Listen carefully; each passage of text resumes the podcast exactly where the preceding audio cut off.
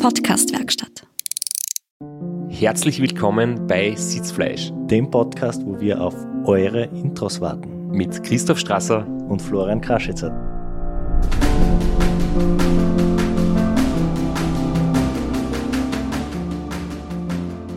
Da schaut, damit hast du nicht gerechnet, dass er jetzt ein gutes kommt. wir freuen uns, wenn schlagfertige, originelle und zum Thema Ultracycling passende Intros von euch kommen, aber dieses Mal haben wir noch selbst uns die Arbeit andern. ja, vor allem ich. Mein Kopf hat geraucht. Äh, falls ihr gerne eure Stimme im Intro von unserem Podcast hören wollt, dann schickt uns ein kurzes Intro. Ihr kennt es, ihr habt es über 100 Mal schon von uns gehört. An sitzfleisch.podcastwerkstatt.com oder auch per Instagram-Sprachnachricht an die Podcastwerkstatt. Ganz genau, wir freuen uns und sind gespannt auf eure kreativen Ideen und dann muss mir nicht immer so der Kopf rauchen. wir freuen uns schon auf heute eine wirklich, wirklich spannende Episode mit einem großartigen Gast. Deswegen werden wir die Einleitung beschleunigen. Auch deshalb kurz halten, weil mein Zeitraumgefühl komplett durcheinander ist. Wir haben davor die Folge aufgenommen, die nachher kommt und sprechen jetzt den Einspieler ein fürs Gespräch, das wir schon geführt haben, das aber ausgestrahlt wird vor der Episode, die wir vorher aufgenommen haben. Es ist kompliziert. und es ist mittlerweile 10 am Abend. Ja. Aber wir sind ja sehr dankbar, dass wir einen Werbepartner haben und deswegen auch um diese Uhrzeit noch voll konzentriert und gut drauf. Ganz genau, denn AG1 von Athletic Greens hilft auch bei der Konzentration und die brauchen wir heute. Enthalten sind 75 Vitamine und Mineralstoffe, Bakterienkulturen und Botanicals. Das Ganze ist hergestellt aus echten Lebensmitteln, wird als Pulver geliefert und das, wenn man möchte, als Abo und zubereitet ist es ganz einfach mit einem Shaker voll Wasser, einem Löffel vom AG1 Pulver, geschüttelt oder gerührt, je nachdem. Hängt davon ab, ob man Eiswürfel dazu tut oder nicht, denn jetzt kann ich glänzen mit unnützen James Bond Wissen. man sollte eigentlich den Wodka Martini rühren, weil beim Schütteln zerbrechen die Eiswürfel dann schmilzen sie schneller, dann wird das Getränk wässrig. Beim Rühren bleibt es kalt und es schmilzt nicht so schnell und es bleibt pur. Ist aber egal, weil AG1 wird beides zuerst angerührt und dann geschüttelt. je, nach, je nach Vorliebe. Also es gibt da keine fixen Regeln. Wir sind keine AG1 Snobs. Wir trinken es mit Wasser, mit kaltem Wasser. Es gibt aber auch andere Geschmäcker. Man kann es zum Beispiel mit einer Zitrone oder mit Zitronensaft äh, verfeinern. Danke für die großartige Hintergrundinfo. Irgendjemand hat einmal gesagt, bei uns ist sogar die Werbung lustig. Wir müssen nur schauen, dass sie nicht zu lustig wird, weil es ist ein ernsthaftes Thema. ähm, jedenfalls, wer auch etwas Gutes für sich und seine Gesundheit und seine Regeneration tun möchte. Und auch um 10 Uhr noch mit Fun Facts über James Bond aufwarten möchte weil er noch voll konzentriert ist, der sollte jetzt seine tägliche Routine mit AG1 von Athletic Greens beginnen. Unter athleticgreens.com slash Sitzfleisch könnt ihr unser Partnerangebot nutzen und zur normalen Bestellung bzw. zum normalen Abo, worauf es auch 90 Tage Geld zurückgarantie gibt, fünf Travel Packs kostenlos dazukommen und einen Jahresvorrat Vitamin D3 und K2 ebenfalls kostenlos dazu. www.athleticgreens.com slash Sitzfleisch. Bevor wir jetzt zum Gast weitergehen, haben wir noch etwas, das wir gerne mit euch teilen möchten.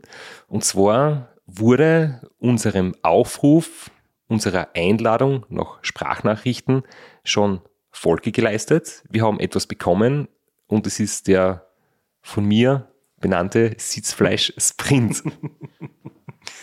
Der, der Name bleibt jetzt. Habe ich zu spät, zu spät protestiert. Grüß euch, ich bin der King Bernie aus der Steiermark und ich habe schon recht viel gemacht, was man auf einem Mountainbike und auf einem Rennradl machen kann. weil ich mich die letzten Jahre ein bisschen auf Langdistanz spezialisiert habe, ähm, her natürlich immer regelmäßig euren Podcast. Was ich besonders klasse finde, ist, dass ihr das absolute Top-Level auf wirklich für alle Radlfahrer aufbrecht und wirklich Erfahrungen intern, was bei den Rennen passiert, was im Kopf vom Athleten vorgeht, dass das wirklich eins zu eins weitergibt. Das ist wirklich klasse und das hilft wirklich den Fahrern enorm weiter. Das finde ich wirklich super. Bitte behaltet das unbedingt bei. Was ich auch noch klasse finde, ist, dass immer der Schmäh rennt. Also, gerade wenn ich im Winter auf der Walzen sitze, es gibt nichts Schönes, als beim Fadenstickel ein paar blöde Schmähs eingestrahlt. Wirklich, haltet das bei. Und jetzt viel Spaß mit der neigen Folge. Danke vielmals, Bernie. Und ich hoffe, mit Fadestickel meinst du Fadestickel am Ergometer und nicht Fadestickel in unserem Podcast. Wir haben uns wahnsinnig gefreut über die Nachricht, also wirklich vielen lieben Dank. Und im Endeffekt lassen wir es jetzt so stehen und du hast uns ja viel Freude oder viel Spaß mit der neuen Folge gewünscht und mit der werden wir jetzt beginnen. Das heißt, wir müssen jetzt die Verbindung zu unserem Gast herstellen. Du sagst vielleicht noch ein paar einleitende Worte vorher. Während sich das 56K Modem durchwählt, habe ich noch ein paar Infos über Jochen Böhringer, mit dem wir uns heute unterhalten werden. Er ist einer der, glaube ich, vielseitigsten in unserem Sport. Er ist von Straße über Mountainbike, von Supported über Unsupported schon im Prinzip so gut wie alles gefahren. Er hat abenteuerliche Geschichten erlebt, er hat sportliche Höchstleistungen vollbracht und das Ganze eigentlich in einem Zeitraum, der eigentlich sehr kompakt ist. Er hat wirklich in kurzer Zeit sehr, sehr viel gemacht. Und wir haben schon einige Male den Hinweis bekommen, bitte redet mit dem Jochen Böhringer der hat wirklich was am Kasten, der ist schlagfertig, der hat super Geschichten zu erzählen und vor allem der hat schon echt äh, wahnsinnig viel erreicht und nur so ein ganz kleiner Einblick in die recht lange Liste ist zum Beispiel 24 Stunden Mountainbike, erster Platz in der Schweiz, in Schötz. Dann einen Streckenrekord beim Race Across Germany, unsupported. Hope 1000, erster Platz. Race Across Italy, unsupported, erster Platz. Atlas Mountain Race, zweiter Platz und viele mehr. Aber bevor wir uns da jetzt zu sehr verzetteln in die Details, sehe ich gerade, unsere Internetverbindung steht. Der Jochen ist bereit und wir wünschen euch und uns viel Spaß mit dem Gespräch. Wahrscheinlich im Vorgespräch haben wir jetzt sicher gesagt, wohin wir die Verbindung aufgebaut haben, aber ich bin jetzt da komplett blank. wo, wo bist du, Jochen? Danke fürs Kummern, danke für, fürs Zeitnehmen. Wo sitzt du gerade? Ja, hallo zusammen. Ähm, hallo auch an die Hörer. Ich sitze in äh, Tamm, das ist im Süden von Deutschland, äh, circa 20 Kilometer, ich sag mal nordwestlich von Stuttgart. Ja, und wir bedanken uns auch einmal. Du hast dich ja, wir haben uns vor längerer Zeit schon mal unterhalten und haben gesagt, wir, wir möchten unbedingt einmal was aufnehmen. Und wir haben uns auch vor längerer Zeit schon unterhalten ähm, über die Themen. Und die Themen, die du äh, vorgeschlagen hast, die sind wirklich extrem spannend. Ich glaube, für viele einfach auch so für die Praxis relevant, weil wir haben es im Intro schon kurz gesagt, du bist bei sehr, sehr vielen Rennen schon am Start gewesen. Du bist bei Supported-Rennen gewesen, du bist bei Unsupported-Rennen gewesen, auf der Straße, Offroad, am Mountainbike. Also du hast wirklich schon sehr, sehr viele unterschiedliche Dinge gemacht. Aber das Ganze eben mit Familie, mit begrenztem Zeitbudget fürs Training. Und das ist, glaube ich, ein Punkt, wo man echt einiges besprechen kann, weil das werden einige mit dir teilen, diese Rahmenbedingungen. Wie schaut so irgendwie so dein sag mal, Alltag oder dein Sportlerleben aus? Also wie viel Zeit kannst du für, für dich und, und deinen Sport erübrigen? Wie viel Zeit bist du quasi mit, mit Familie unterwegs und im Job eingebunden? Ja, du hast es ja gerade schon gesagt. Ähm, bei mir sind Familie, Job und Sport quasi so die drei, die drei Prioritäten. Ähm, es ist so, dass ich im Sport selbst tatsächlich in regulären Trainingswochen mit einem relativ überschaubaren zeitlichen Umfang auskommen muss, ähm, damit einfach die anderen Themen auch noch genug Platz haben. Das heißt bei mir ganz konkret, dass ich zwischen, ich sag mal, sechseinhalb und achteinhalb Stunden oder so in dem Umfangsbereich trainiere in regulären Trainingswochen. Das heißt, ähm, das meiste auch noch aufgeteilt in relativ kurze Einheiten ähm, zwischen ein und ja, anderthalb, maximal zwei Stunden im Regelfall, die ich da unterwegs bin im Training unter der Woche zwischen ein und anderthalb Stunden, am Wochenende auch mal zwei. Ähm, das ist quasi so der, das reguläre Trainingspensum, was in Standardwochen stattfindet und das Ganze ergänzt sich dann in Vorbereitung auf die Events oder in der Saison. Ähm, dann zum Teil allerdings wieder mit sehr langen Einheiten, die dann eben vereinzelt stattfinden, wo ich mal am Wochenende ähm, ja sowas wie ein Everesting fahre oder eine längere Fahrt äh, in den Urlaub oder ähm, mal einen Brevet ähm, mitfahre und dort auch mal eine Fahrt von 600 Kilometern oder sowas mache. Also das ergänzt sich dann um so einzelne sehr lange Einheiten, aber die reguläre Trainingswoche im Alltag, die ist eigentlich zeitlich relativ überschaubar. Ähm, weil ich eben auch im Job, sage ich mal, in einer, in einer größeren Firma unterwegs bin, dort in einer Managementposition, wo man jetzt auch nicht immer mit äh, sagen wir 40 Stunden und Stechuhr zurechtkommt, sondern auch mal der ein oder andere Tag länger geht. Ähm, und ich trotzdem auch noch Zeit mit der Familie verbringen möchte, sprich auch mal zum Abendessen mit den Kindern zu Hause sitzen oder am Wochenende mit den Kindern was unternehmen und deswegen jetzt zum Beispiel auch nicht jedes Wochenende jetzt äh, sechs Stunden Einheiten auf dem Fahrrad äh, Platz finden können. Ja, oder auch im Urlaub ich jetzt nicht jeden Urlaub ein Trainingslager einbauen kann und sagen, ich sitze jetzt jeden Tag x Stunden auf dem Fahrrad ähm, und die Familie kommt dann irgendwie als Prio 2, sondern das muss irgendwie alles miteinander harmonieren und zusammen, zusammenspielen. Es klingt schon sehr stark durch, dass deine Prioritäten vielleicht nicht so gesetzt sind wie bei anderen. Es gibt ja dann schon viele, die sagen, der Radsport ist für mich das Wichtigste und ich muss halt irgendwo Geld verdienen und habe einen Job, der mich vielleicht gar nicht so glücklich macht, aber ich verwirkliche mich dann im Radfahren oder ja, auch mit der Familie ist es vielleicht manchmal so, dass die nicht so ganz an erster Stelle steht. Bei dir klingt es jetzt sehr noch, ähm, Radfahren ist, ist auch ein Teil, aber sicher nicht der Teil von dir, der über allem anderen steht. Ja, also es ist tatsächlich so, es gibt natürlich Tage, an denen denkt man auch, das wäre genial, jetzt als Radprofi zum Beispiel, ja, ähm, mit vollem Fokus auf das Thema unterwegs zu sein. Da gibt's andere Tage, ähm, da denke ich, ach, es wäre auch toll, noch mehr Energie, mehr Zeit noch in den Job zu investieren und so weiter. Also das, das sind einfach alles Themen, die mich, äh, die mich, ähm, ja, die mich reizen ähm, und die Spaß machen. Und insofern kann ich auch nicht sagen, ja, das eine ist quasi das, das jetzt hinten ansteht, sondern ich versuche irgendwo einen Kompromiss zu finden, so dass alles in dem Umfang stattfinden kann, dass es mir Spaß macht und auch irgendwo Befriedigung bringt. Ja. Und das bedeutet aber schon auch, da mir das Radfahren auch sehr wichtig ist, dass ich trotzdem auch in dem begrenzten zeitlichen Umfang, den ich vielleicht habe, trotzdem auch einen gewissen ja, Anspruch an ja, Leistungsentwicklung und ähnliches habe, wo ich sage, okay, dadurch habe ich einfach mehr Spaß an der Sportart, ähm, weil ich doch auch vom Naturell äh, sicher auch irgendwo so ein bisschen kompetitiv ähm, ja, einen Charakter habe und deswegen auch es mir mehr Spaß macht, wenn ich äh, in der Sportart, wenn ich die schon praktiziere, dann eben auch einen gewissen Leistungslevel erreichen kann. Ja.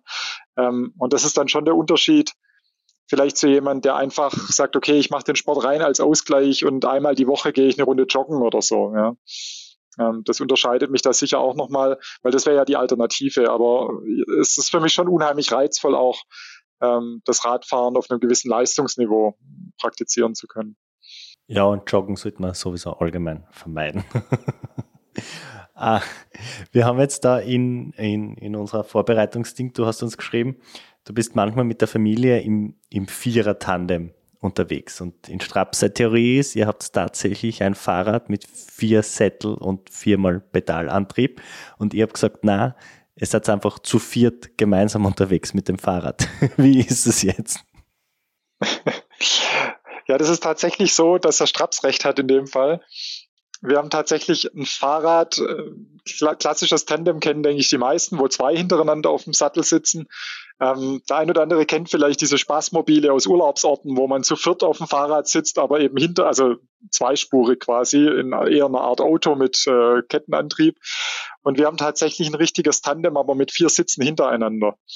Ähm, und das ist so die Chance, auch im Familienurlaub den ein oder anderen Kilometer mit dem Fahrrad in der gesamten Gruppe zurückzulegen oder auch am Wochenende äh, mit der Familie Ausfahrten zu machen. Die dann trotzdem für mich auch einen sportlichen Anspruch haben und wo ich die Zeit dann quasi ideal auch für Training nutzen kann. Ja, wenn man dann mit der Familie drei Stunden, vier Stunden hier durch die Gegend fährt, dann kann eben jeder so viel Gas geben oder beisteuern, äh, wie er Power hat und äh, trotzdem kommen alle gleichzeitig an, was sonst sicher nicht der Fall wäre. Es ist jetzt absolut wirklich unglaublich, wie man es gedacht, es ist so ein, eine Umschreibung von dir, eine, eine Beschreibung, dass ihr irgendwie zu viert gemeinsam unterwegs seid, aber zu viert hintereinander. Das heißt, es gibt vier Kurbeln und jeder bringt seine Kraft aufs Pedal und, und es sind zwei Laufräder und vier Kurbeln und vier Sättel. Oder acht Kurbeln. Ich würde acht Kurbeln nehmen. Ja, acht Kurbelarme. so. Auf jeden Fall ist es ein ziemlich, ziemlich geiles Gefährt, muss das sein. Ich habe sowas, glaube ich, noch nie auf einem Foto gesehen oder so. Habt ihr das selber gebaut oder wie kommt man zu sowas? Nee, das haben wir nicht selber gebaut. Dazu gekommen sind wir eigentlich, weil wir schon als Paar, bevor wir Kinder hatten, äh, die, die das Problem hatten, dass wir eigentlich zusammen nicht Rad fahren konnten, weil meine Frau eben auch nur gelegentlich zum Spaß mal eine Runde mit mir Rad fährt aber nicht selber sportlich dort Ambitionen hat und deswegen gemeinsame Ausfahrten auf dem Fahrrad eigentlich weder ihr noch mir irgendwie Spaß gemacht haben und deswegen sind wir in das Thema Tandemfahren damals gekommen, weil das Thema E-Bike und so war zu der Zeit noch nicht wirklich aktuell und Irgendwann kamen die Kinder dazu und dann war die Frage, wie geht's weiter? Am Anfang hängt man Anhänger an das Fahrrad, aber irgendwann werden die Kinder größer und äh, dann sind wir eben auch über solche Tandem-Treffen, wo sich ja eben Tandemfahrer gemeinsam zu Ausfahrten treffen, haben wir irgendwann gesehen, es gibt das Ganze als auch Dreier- oder als Vierergespann. Und dann war relativ schnell klar, dass wir das ausprobieren möchten. Und das ist, ja, hat uns begeistert und machen wir immer wieder regelmäßig. Wir haben sogar schon, wir haben sogar schon Transalp äh, Touren damit über, äh, unternommen als Familienurlaub.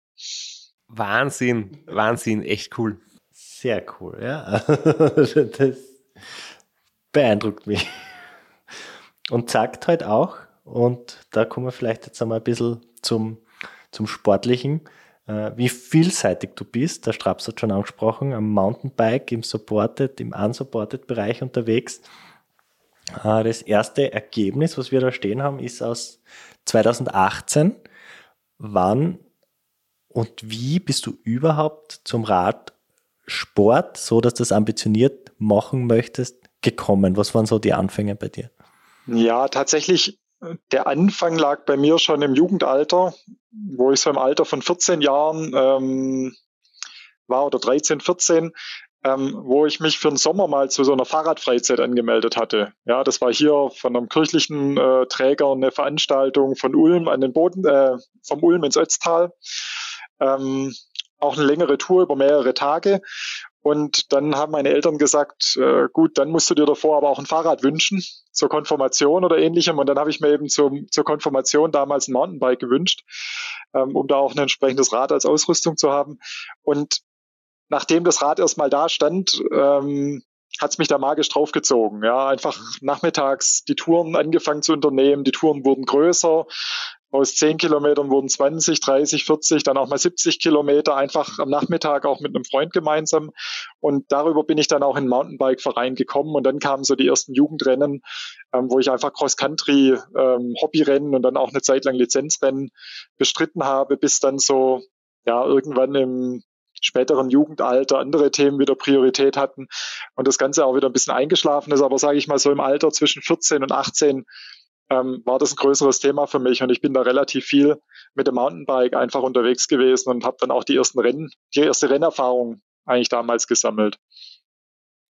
Und dann hatte ich eigentlich eine längere Phase während Studium und ersten Berufsjahren, wo ich wirklich nur noch hobbymäßig ab und zu am Wochenende mal eine Runde gedreht habe oder ja eigentlich in Summe so gut wie gar keinen Sport eine Zeit lang mehr gemacht habe, sondern nur noch so ja von Zeit zu Zeit was und irgendwann ähm, nach einigen Jahren im Beruf und als ich dann auch durch den Wechsel aus der Beratungstätigkeit in eine, ja, in eine Konzernposition irgendwann hatte und weniger Reiserei auch dabei war, hatte ich wieder ja, mehr Zeit auch im Privaten.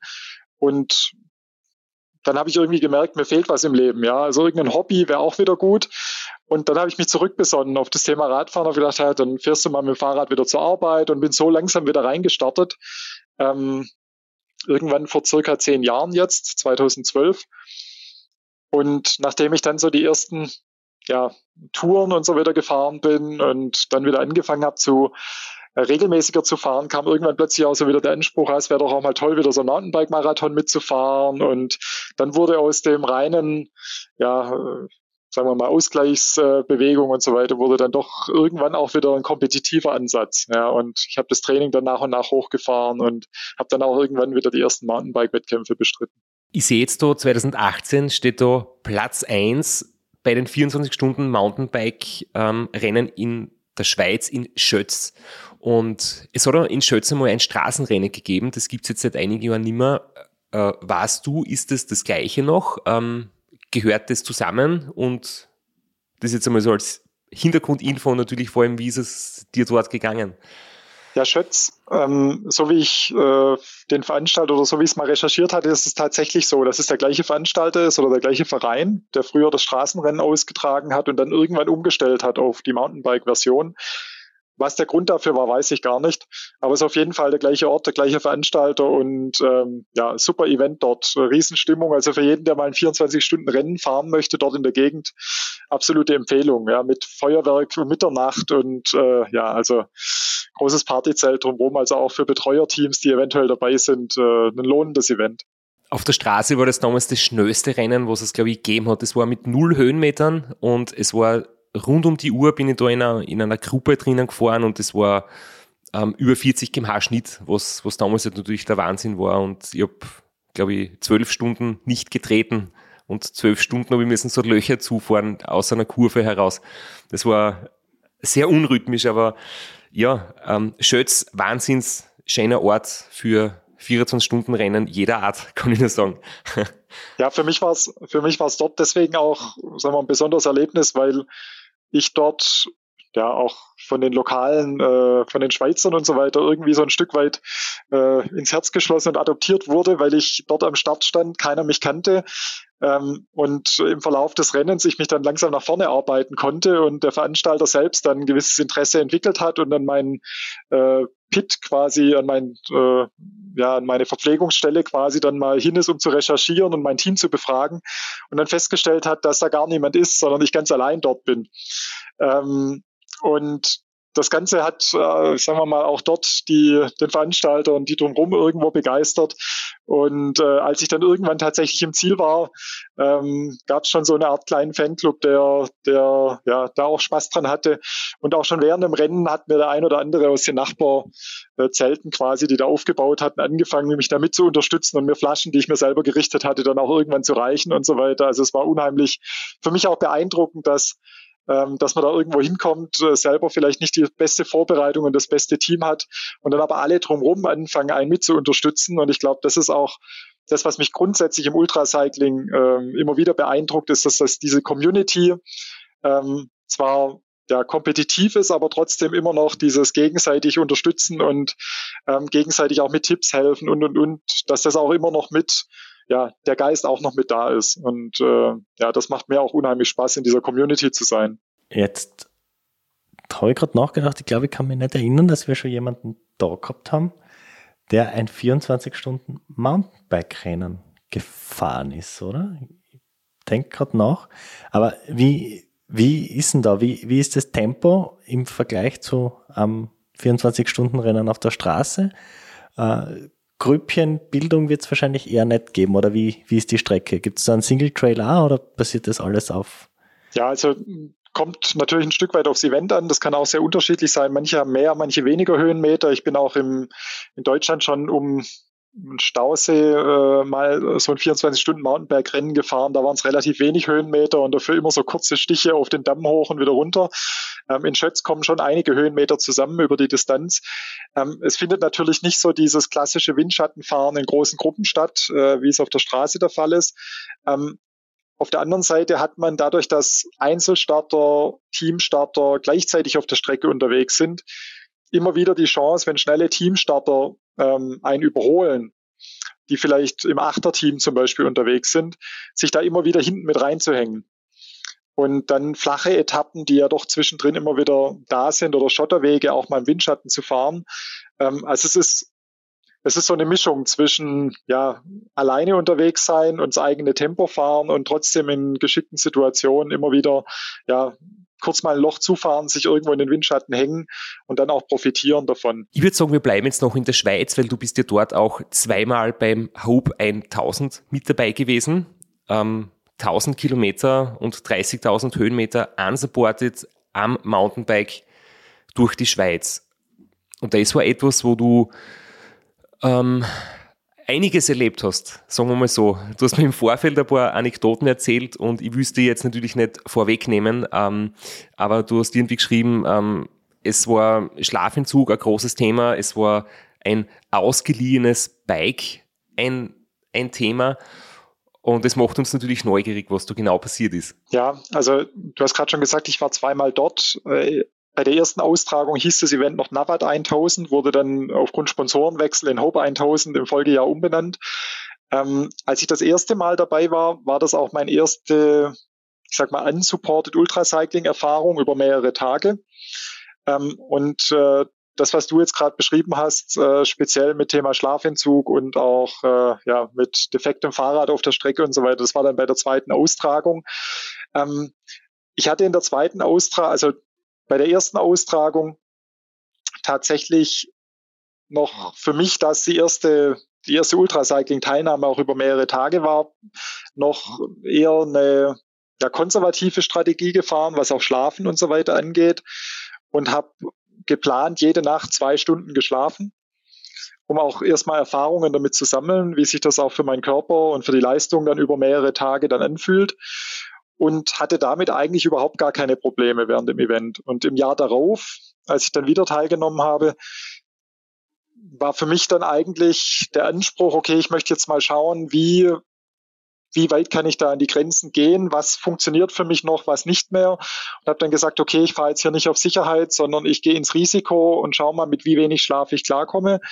Ähm, wohl wissend oder ja, mit dem Risiko im Hinterkopf, das kann bedeuten, dass ich in einen der Folgenächte eventuell plötzlich ganz lange schlafen muss, ja, und in Summe dadurch deutlich Zeit verliere.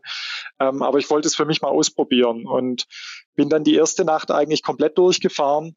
Die zweite Nacht, ähm, ja, auch überschaubar viel geschlafen und in der dritten Nacht ähm, kam es dann eben zu den, dem Problem, sage ich mal, das du jetzt auch kurz angesprochen hast mit dem Schlafentzug, ähm, dass ich dann irgendwann auch unheimlich müde wurde und dann aber in dem Moment für mich dachte, ja, es wäre vielleicht gut, ich würde hier noch das Tal durchqueren und erst in der nächsten Steigung quasi eine Schlafpause machen, weil ich dann die Chance habe, auch wenn ich wieder aufwach, mich gleich wieder warm zu fahren und es nicht, es geht nicht erstmal bergab oder ähnliches. Und ich habe deswegen die Schlafpause bewusst nochmal hinausgezögert, obwohl ich schon unheimlich müde war. Und was ich dort das erste Mal dann erlebt hatte, war wirklich eine Situation, und zum Glück jetzt auch das einzige Mal seitdem, dass ich in der in einer unsupported-Situation nicht mehr wusste, dass ich mich in einem Rennen befinde und auch nicht mehr verstanden habe, was ich hier gerade tue. Und dadurch auch nicht mehr realisiert habe, dass ich jetzt wirklich eine Pause machen muss und schlafen muss, um quasi im Gehirn auch wieder fit zu werden und die Situation wieder richtig einschätzen zu können.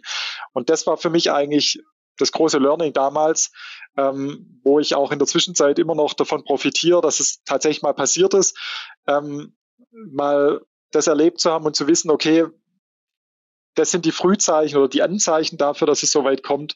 Und jetzt muss ich wirklich aufpassen. Ja, ähm, weil das kann natürlich dann gefährlich werden, ja, wenn man da quasi die Kontrolle verliert ähm, und dann nicht mehr Herr der, der Lage ist. Ähm, da könnten natürlich dann auch, ja, da wird es dann gefährlich, da könnten dann auch Dinge passieren. Du kennst ja den Vergleich mit Straßenevents. Und das kennen der Flo und ich zum Beispiel nicht. Äh, wir können nicht drüber reden, weil wir am Mountainbike noch nicht unterwegs waren über so lange Zeit. Äh, wie würdest du das vergleichen vom ähm, Bedürfnis an Schlaf brauchst du mehr Schlaf, wenn du am Mountainbike unterwegs bist, weil du vielleicht durchgehend mehr konzentriert sein musst, wenn du technische Abfahrten hast, wenn du einfach im Gelände unterwegs bist und auf der Straße ist es vielleicht manchmal nicht permanent nötig, immer den vollen Fokus zu haben, wenn du auf einer geraden, gut asphaltierten Straße unterwegs bist.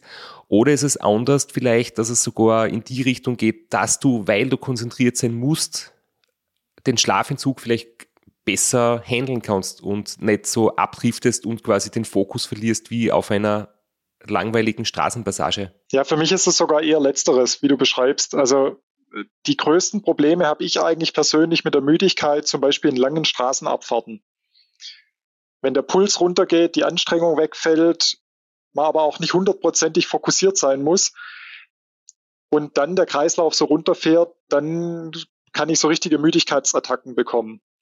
Und im Gelände, solange man auf einem anspruchsvollen Trail unterwegs ist, solange man da voll konzentriert sein muss, ähm, auch immer kurze Bremsungen und so weiter, selbst wenn es mal geradeaus geht, ähm, aufpassen muss, setzt der Effekt eigentlich später ein. Also ich glaube tatsächlich, dass ich am Mountainbike rein aus dem Gesichtspunkt einen Ticken weniger Schlaf brauche als vielleicht auf der Straße oder man es zum Teil ein bisschen länger hinauszögern kann.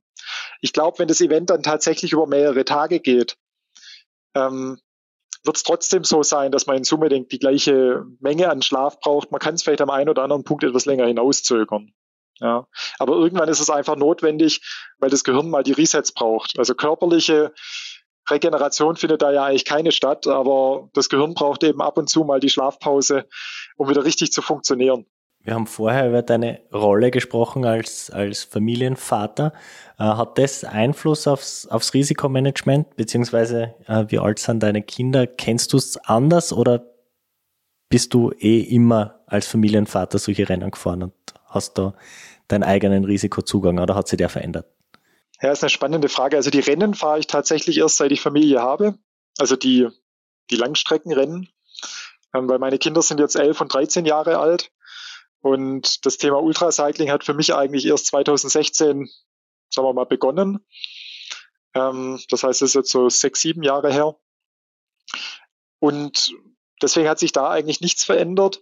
Für mich war es eigentlich immer schon wichtig, bei den Rennen oder generell, sagen wir mal, das Risiko noch in einem Bereich zu behalten, wo ich das Gefühl habe, okay, ich habe das, das noch im Griff und das ist jetzt nicht, ich gehe kein unnötiges Risiko ein.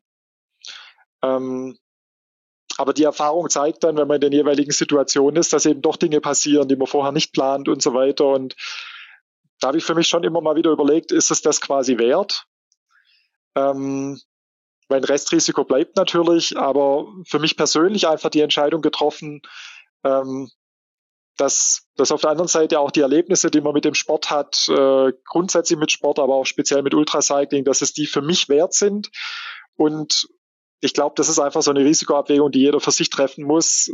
Beim Autofahren passieren auch viele Unfälle im Straßenverkehr und so weiter.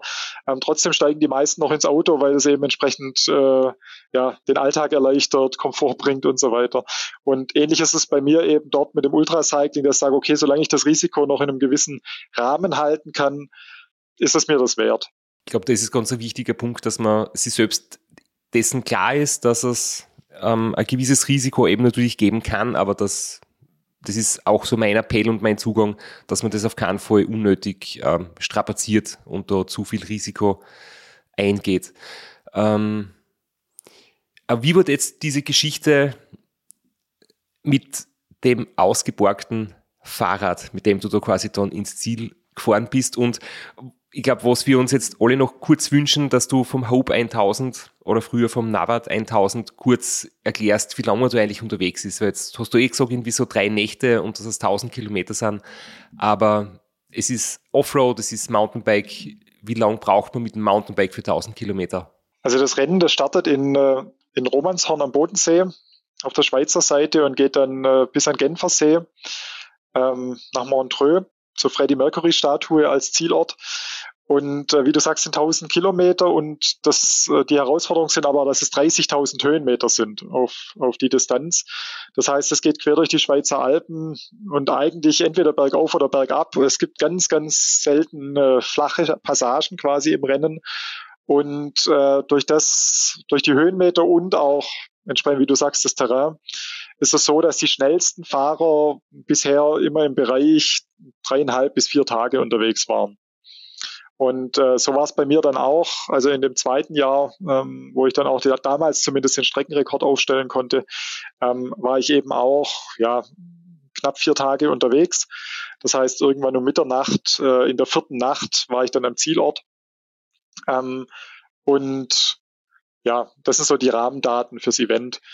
Ähm, und du hast ja das, das Thema ähm, ja, Fahrradtausch beziehungsweise Unfall angesprochen.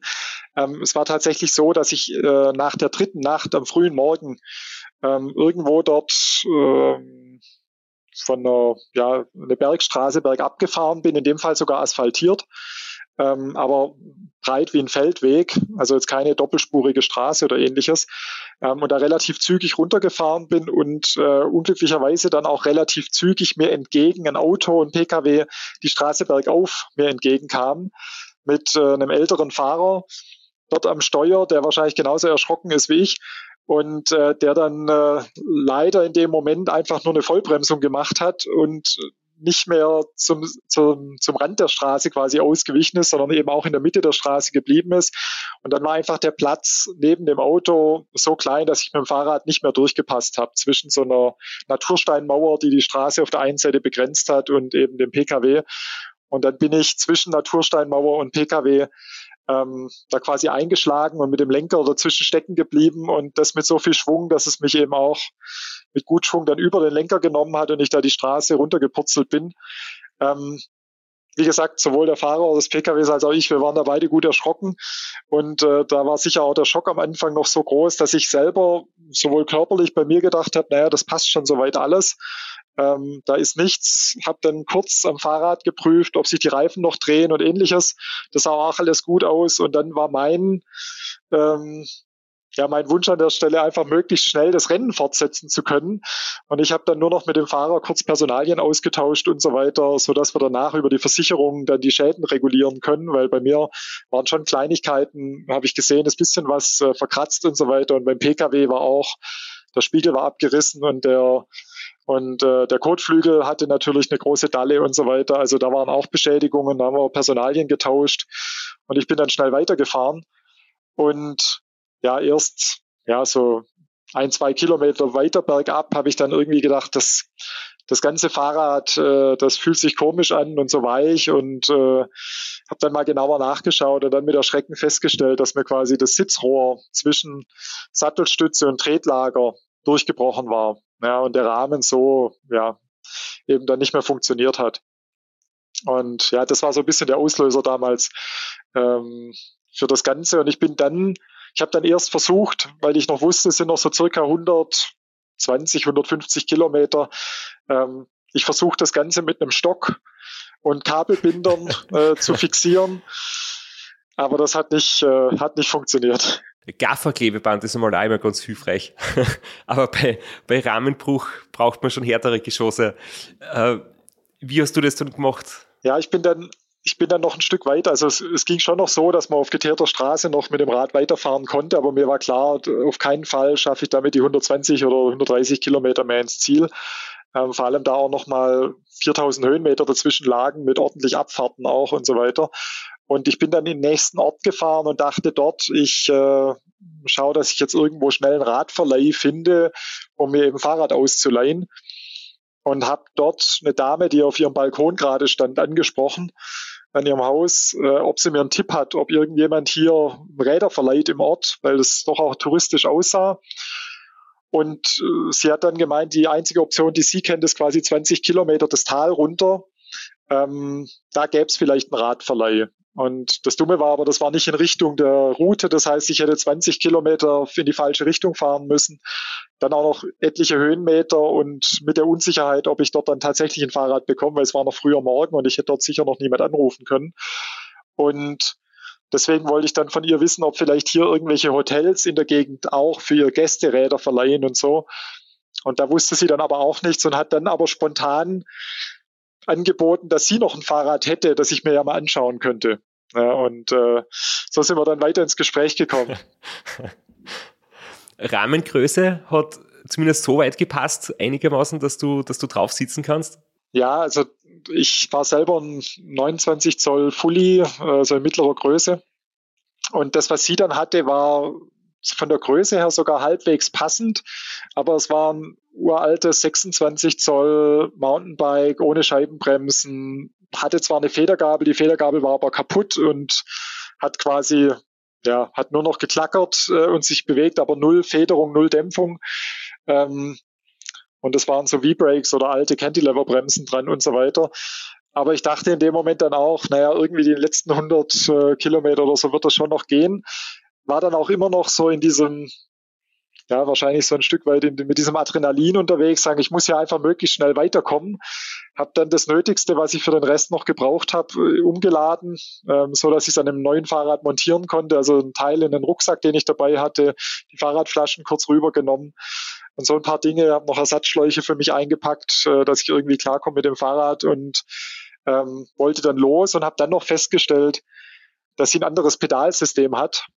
Ähm, also ich hatte äh, Crankbrother-Pedale, sie hatte Shimano SPD-Pedale, also so einseitig zumindest. Eigentlich waren es Berntatzen, aber einseitige Shimano dran. Und statt dass ich dann auf die Idee gekommen bin, noch die Pedale umzuschrauben, äh, hat, habe ich in der Not noch ihre Schuhe ausgeliehen und die haben gar nicht gepasst. also ich glaube, die waren zwei Nummern zu klein und das war auch nach dem Hope das, was mich am längsten noch körperlich äh, beschäftigt hat, dass eigentlich der eine Nagel sich fast abgelöst hat äh, über die Zeit und die zehn, die großen, beide blau waren im Ziel. Ja. Also die letzten, äh, sagen wir, 120 Kilometer waren dann kein Spaß mehr, aber und ich bin wie auf rohen Eiern gefahren, weil auch die, die Mäntel, die waren wahrscheinlich 15 Jahre auf dem Fahrrad, waren porös. Äh, ich hatte die ganze Zeit nur Angst, dass das Fahrrad irgendwie unter mir noch kollabiert. Aber es hat gehalten bis ins Ziel und ich war der Dame unheimlich dankbar und bin dann äh, einen Tag später, als ich im Ziel war, auch mit dem Mietwagen nochmal hin. Habe die Räder natürlich getauscht und Blumenstrauß und Pralinen mitgebracht und so weiter, um mich da nochmal herzlich zu bedanken, weil die hat einem Wildfremden ihr Fahrrad mitgegeben. Ja. Trikot und Hose hast du aber behalten oder hast du das auch ausgeborgt? ja, zum Glück habe ich die behalten. Und äh, es hat zum Streckenrekord trotzdem gereicht. Also. Ja, das hat tatsächlich trotzdem, trotzdem gereicht. Ja, also ich war selber dann schon sehr in Panik, dass ich, weil ich hatte so einen eigentlich einen relativ komfortablen Vorsprung auch vor dem, vor dem zweiten Platzierten zu dem Zeitpunkt. Und ich dachte dann schon, okay, das, das wird wahrscheinlich nichts auf dem Fahrrad, den noch irgendwie ins Ziel zu retten, aber tatsächlich hat es funktioniert. Ähm, und ja, da sieht man mal wieder, man braucht nicht immer das beste Equipment, um irgendwie ins Ziel zu kommen, ähm, sondern einfach mal mit dem Fahrrad oder dem Equipment starten, was man hat. Das ist immer schon mal ein guter Anfang und ja, aufrüsten kann man immer noch. Oder umrüsten. ja. ja. Wenn ich mir da dein Palmares anschaue, dann äh, sehe ich da ein paar alte Bekannte, die man jetzt, äh, wo uns einfach die Zeit dafür fehlt, die zu besprechen, das Race Around Germany, das Race Across Italy und natürlich auch das Race Across Germany, nicht Around Germany. Der Glocknermann fehlt der, eigentlich der, als einziges fast. Der, der Glocknermann fehlt. Äh, dann bist du nach dem Hope 1000 zweimal das Italy Divide gefahren, das jetzt so von den Eckdaten sehr ähnlich klingt. Mountainbike über 1000 Kilometer, sehr, sehr viele Höhenmeter. Und was natürlich brutal heraussticht, das Atlas Mountain Race. Also eins der notorischsten der Szene. Also das ist wirklich eins der sehr bekanntesten, eins, das sofort ausverkauft ist. Und darüber würde ich noch sehr, sehr gern mit dir sprechen. Für mich ist auch Atlas Mountain Race einfach ein Begriff, der mittlerweile sehr oft fällt. Man hört sehr viele Geschichten vom Atlas Mountain Race und wir würden uns jetzt halt einfach sehr freuen, wenn du ein paar Eindrücke erzählst, wie es dort, wie es dort gelaufen ist und vor allem, wie so quasi die Anforderungen sind und, und ob man zum Beispiel jetzt einfach schon durch den Fakt, dass das Ganze in Marokko, in Afrika stattfindet, ob da schon mal eine ganz andere Stimmung herrscht als bei Wettkämpfen in Europa zum Beispiel. Ja, du hast gerade selber schon gesagt, das Ganze findet in Marokko statt. Und das war für mich eigentlich auch einer der, der Punkte, warum ich mich dort angemeldet hatte. Ähm, ich habe schon das ein oder andere Rennen jetzt in Europa, in den Alpen, in Italien, in der Schweiz, äh, auch in Deutschland gemacht und so weiter. Und das, was mich immer noch reizt an neuen Events und auch mal wieder was anderes auszuprobieren, ist schon auch der Abenteuercharakter. Ja. Und der ist natürlich größer, wenn man auch noch das Ganze in einer ziemlich unbekannten Umgebung macht. Ja, in Italien war ich vorher schon im Urlaub. Äh, durch die Schweiz bin ich auch schon mal äh, bei einer Tour geradelt und so weiter. Und äh, in Marokko war ich jetzt selbst noch nie zum Radfahren. Und äh, das ist ja auch eine ganz andere Kultur, ganz andere Natur, ganz andere Witterung und so weiter. Und das war das, was es für mich eigentlich ausgemacht hat. Und was neben dem rein athletischen von so einem Rennen für mich auch das Reizvolle ist an diesen Events, ähm, das dann eben auch mal in der Gegend zu machen, wo man sonst vielleicht nicht unterwegs ist. Das war eigentlich der Grund, mich dafür auch mal anzumelden. Ähm, das Ganze hatte ich schon zwei Jahre vorher gemacht und dann durch Corona-Pandemie wurde das Event immer wieder verschoben und äh, im Herbst letzten Jahres äh, konnte es dann tatsächlich wieder stattfinden. Und äh, ja, ich war dann super glücklich, dass ich dort auch, auch teilnehmen konnte. Das Ganze hat auch knapp 1200 Kilometer und um die 23.000 Höhenmeter kommt mir auch wieder entgegen, weil es relativ viel Kletterei auch beinhaltet. Ähm, und ja, wie gesagt, für mich war das Spannende eigentlich auch ähm, ja der Umgang dort mit mit äh, ja mit den Herausforderungen, die dann auch die Landschaft und so weiter und die Gegend dann bietet. Wie ist dort die Umgebung? Also ich habe selbst da Transalp gemacht, du bist durch die Schweiz gefahren, da gibt es auch jetzt äh, unwirtliche Gegenden aber man ist eigentlich nie weit weg vom nächsten Skiort und von der nächsten größeren Stadt. Wie, wie ist es im Atlasgebirge? Ja, also ich glaube, das ist tatsächlich der größte Unterschied zu dem, was wir in den Alpen oder so kennen, vor allem auch beim Hope 1000 als Beispiel. Du fährst dort durch die Alpen und selbst wenn du mal nicht an eine Ortschaft kommst, irgendwo findest du immer Wasser. Dann gibt es Bergbach, es gibt eine Viehtränke, es gibt, ja, also es gibt ja, viele Möglichkeiten, zum Beispiel an Wasser zu kommen.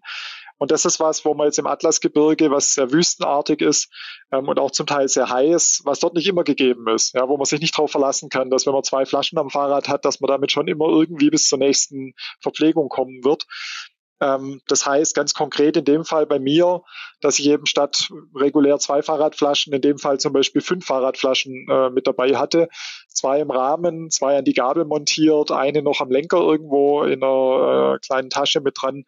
Einfach weil auch klar war, dass es mal längere Abschnitte gibt, durchaus auch mal 100 Kilometer, wo es keine ja keine Möglichkeit mehr gibt, an, an Wasser zu kommen wenn man das Ganze auch noch tagsüber fahren muss und das noch in einem Gelände, wo man jetzt die 100 Kilometer nicht in vier Stunden macht, sondern vielleicht auch in acht Stunden, muss man natürlich schon auch irgendwo die Zeit überbrücken. Ja? Und wenn dann noch klar ist, es kann auch zwischen 30, 40 oder auch mal mehr Grad äh, Temperatur geben, ja, dann sind das eben Dinge, die man auch ein Stück weit mit planen muss und die man auch während dem Rennen im Auge behalten muss, dass man eben nicht denkt, ja, ich habe ja noch zwei Flaschen voll, ich fahre jetzt hier an dem Shop oder an dem Brunnen oder an was auch immer vorbei und das wird schon bis zum nächsten reichen, sondern wo man auch sowas immer mit im Blick behalten muss, dass man zu den Punkten, bevor dann länger keine Verpflegung kommt, eben auch entsprechend alle Vorräte wieder aufstockt.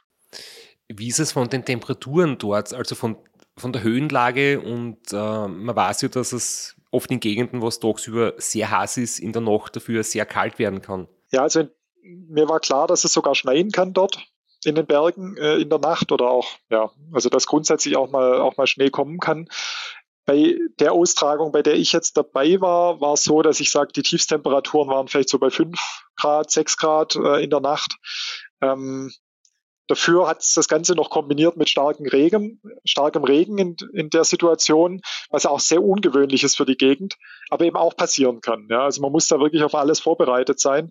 Ähm, und der Temperaturrange macht es natürlich anspruchsvoll. Ja, ich muss mich für die Nacht warm einkleiden, auch wenn ich dort schlafen möchte an der Strecke, äh, muss ich irgendwie warmes Equipment dabei haben, vielleicht auch mal warme Handschuhe, warme Mütze und so weiter. Und tagsüber ähm, ja, habe ich dann aber knapp 40 Grad und muss auch damit umgehen können.